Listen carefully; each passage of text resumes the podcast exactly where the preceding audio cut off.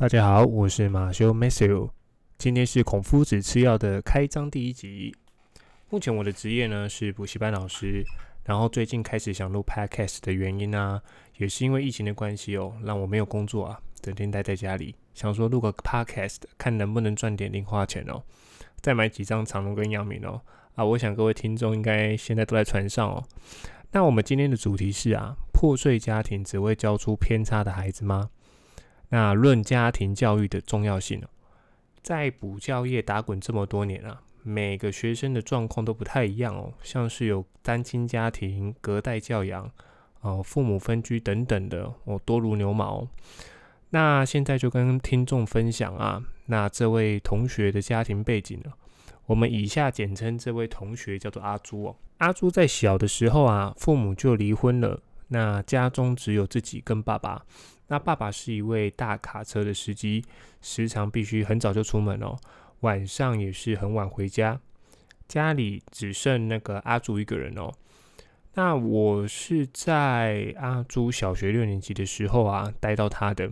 有一次在跟他聊天的时候，才发现他常常放学都不回家，而是到这个隔壁的球场去打球，常常会听到他讲一些有关于色情相关的语词。这也才知道，晚上都在他都在跟一些成年人混在一起哦，而且这些成年人还会逼他喝酒。当然，身为一位老师哦，就必须一定要跟他的家长告知这种状况。晚上呢，哦，马修就马上打了一通电话，跟他爸爸说：“你女儿的这种行为非常的危险，请他要再多注意一下。”我想大家应该都猜得到啊，阿朱爸当然这。在电话那一头的感觉是有听进去，应该就是实际上是没有听进去啊。过了几天之后啊，有发现阿朱仍然每天都往球场上跑，根本就没有把话听进去。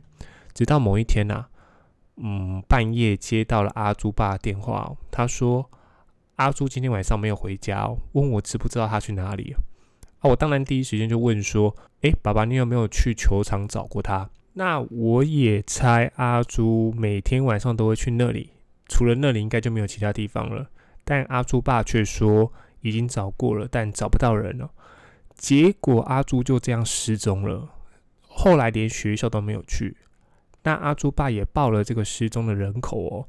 直到一个礼拜之后，阿朱突然间就出现了。哦，那同学们跟我转述啊，他是去学校办转学哦。仔细细问之下，才知道阿朱啊，消失的那一个礼拜啊，都住在球场认识的这个成年人家中啊，整天跟着对方骑着这个 o d o b i 哦，到处乱跑哦，喝酒哦，抽烟哦，甚至是吸毒。所幸阿朱啊，因为他是初犯啊，所以只要观察乐界就可以了。但我这边也。就再也没有阿朱的消息，因为他补习班这边也没有再来了。那在这边呢，跟听众补充一下小知识哦。现在在这个吸毒的部分哦，法律的处理上总共有分三种。第一个就是初犯的观察乐戒哦，第二个就是强制戒治哦，第三个就直接是判刑哦。那目前因为这个毒品危害防治条例的规定。哦，我们是认为吸毒犯是病犯，不是犯人哦，所以他必须要接受评定诊断跟治疗。那什么情形才会被认定是观察乐戒、强制戒治或判刑呢？那它的基准很简单哦，第一次被抓到就有可能被送到观察乐戒跟强制戒治哦，可是不会被被判刑。但第二次你就有可能被送到观察乐戒跟强制戒治。哦，甚至还有可能被判刑哦，就是这么简单哦。所以第三次以上哦，你可能就是直接被判刑。那也不是鼓励听众去吸毒啦，哦，就是要小心哦，要小心啊，最好还是不要。那我个人是认为阿朱这个故事啊，其实在处理的过程当中哦，我是非常无力的哦，而且这个无力感是跟别人讲也无法处理的，因为啊，也相信只要有正义感的老师哦，肯定都会劝他。要想清楚，不要让家人担心。但说实在，我们最多最多也只能做到这一步哦。回归到原点，还是希望呢要有家人的支持跟陪伴啊，这个才是最有意义的。至于第二段故事的主角，我们可以简称她叫做小美。那小美呢，哦，跟刚刚的阿朱比较不太一样，他有一个烂赌鬼的爸爸哦，他常常呢就是很喜欢赌博跟欠债哦，然后又不工作哦，每天都只会跟小美妈要钱哦。那偏偏小美妈呢，又是一位任劳任怨的旧时代老媳妇，每天呢都打两份零工哦，白天一大早就在大楼当清洁员了，晚上又跑去餐厅当打扫阿姨哦。这样的辛苦钱呢，最后呢，当然不是自己花，都是给阿美爸去拿去赌博。那说穿一句哦，真的是希望阿美爸去吼告干了。那也正因为这个关系呢，家庭啊每天都上演的这种家暴的剧情，相较之下，这个小美的心态就比较成熟。但真正非常可怜的就是小美呢，在家中是排行老三了。那她的大哥呢，从出社会之后就直接搬出去了，哦，从此就了无音讯哦，连钱都没有汇回家。那她的二姐呢，嗯，未婚怀孕了，有一天她就把孩子生下来了，然后就跟她男友私奔了。她把她的女儿呢，就留下来给自己的父母去养。那当然啊，因为妈妈要工作啊，爸爸又去赌博啊，最后谁养谁照顾，就是小美哦。这个很简单的道理哦。干，这根本就是琼瑶的剧情哦。最近听到的消息是，呃，小美姐就是她的男友因为吸毒被通缉哦。目前呢，哦，小美姐就跟她男友在南部躲警察，请家人不要再去找她了，而且呢。如果有钱，看能不能会给他，因为他们都在同期，没办法工作，这是很狭隘。所以变相啊，小美本来能够好好念书，也变得晚上只好拨空去跟妈妈到餐厅去打零工哦，自己赚自己的学费哦。重要的是，小美当时才国三呢，就这样自给自足哦。这样到底有多少人可以办得到啊？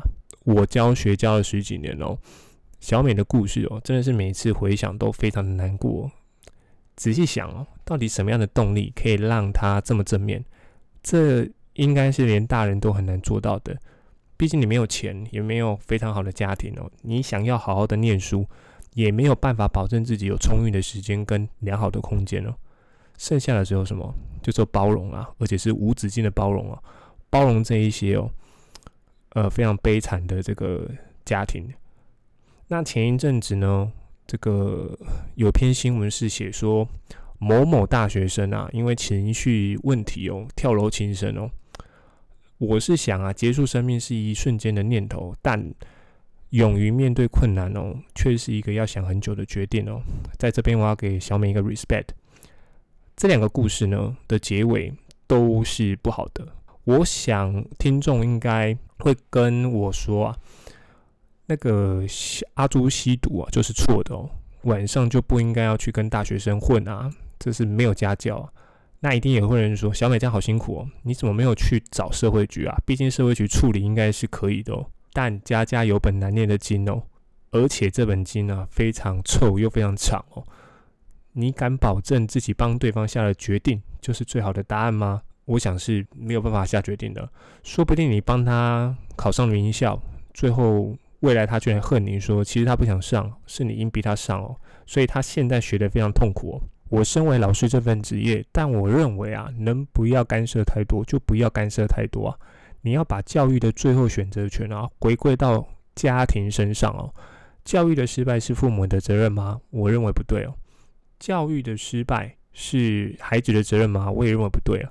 正因为这两者都有责任哦，所以才叫做家庭啊。那我也不知道听众怎么想的，也欢迎大家在 Podcast 下面留言让我知道。那今天就讲到这边喽，拜。